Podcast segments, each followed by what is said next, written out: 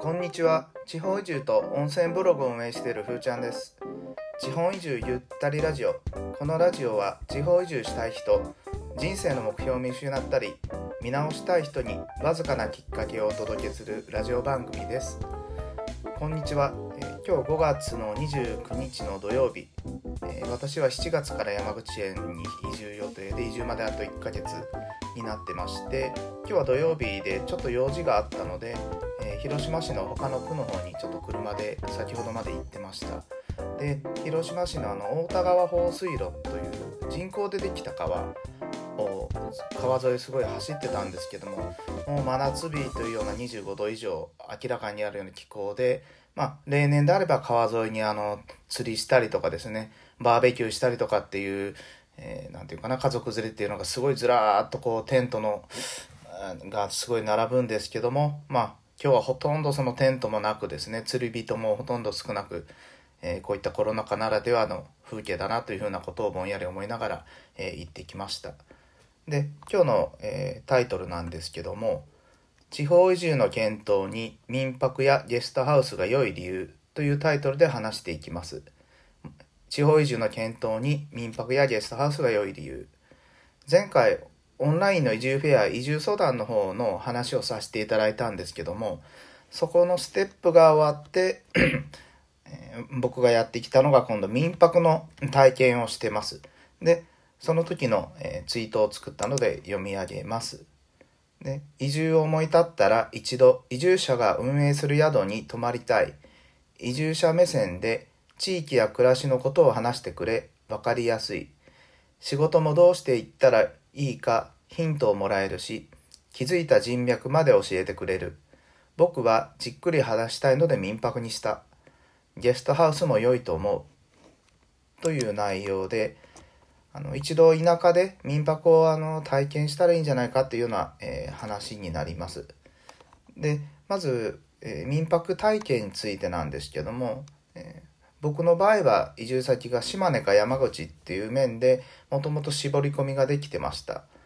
これはあの温泉オタクで10年以上ですねいろんな広島からあの出かけてて島根と山口については全市町村行ったことがあったので大体僕の中であのもう絞り込みができててっていうような形で、まあ、妻ともいろいろ話をしながら島根か山口っていうのでまず絞り込みができてました。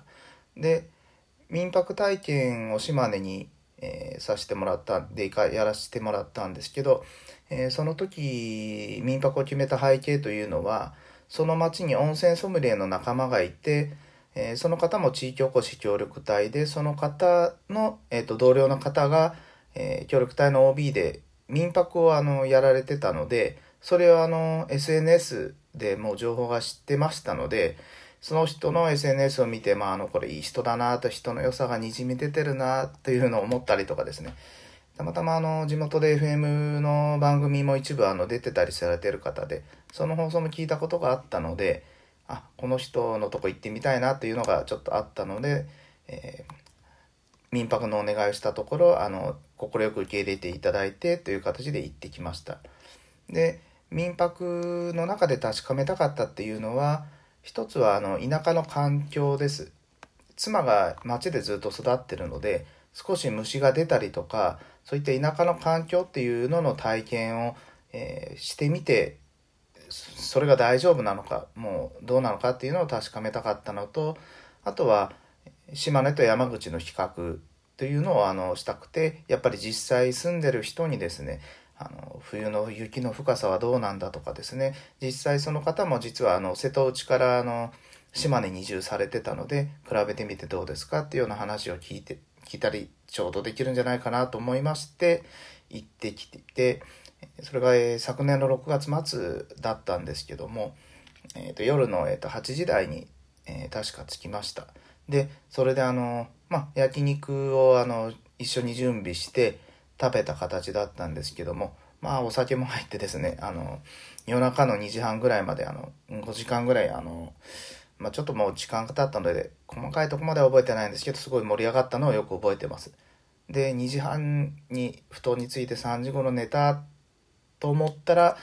えーツイートにも書いたことあるんですけど朝5時にはですねピーピーピーピーピーピーピーすごいこう爽やかな、まあ、ちょっと僕の今の声じゃ表現できないんですけども本当に爽やかな鳥のハーモニーが聞こえてきまして、えー、それで本当にやっぱり田舎ってこう次元が違うんですよねその鳴き声が聞いたことないような鳥のハーモニーで、えー、それがすごくよく印象に残ってて。えー、その後あの朝のですね爽やかな環境で散歩したりとかっていうので、えー、すごくいいあの思い出があります。で、えー、終わってみてよかったなと思うのはやっぱりあの移住してからの生活とあとは地域おこし協力隊のことあとはその住まれる、え地域のことっていうのを3つに3つ合わせてあの同時にあの聞けたっていうのをですねが大きかったかなと思ってます。あとはあの本当にあのざっくばらんにいい方だったので生活のコスト月いくらぐらいで暮らしてますかとかですね協力単位としての活動中とかあとは活動が終わってからの生活どんな感じですかとかあとはあの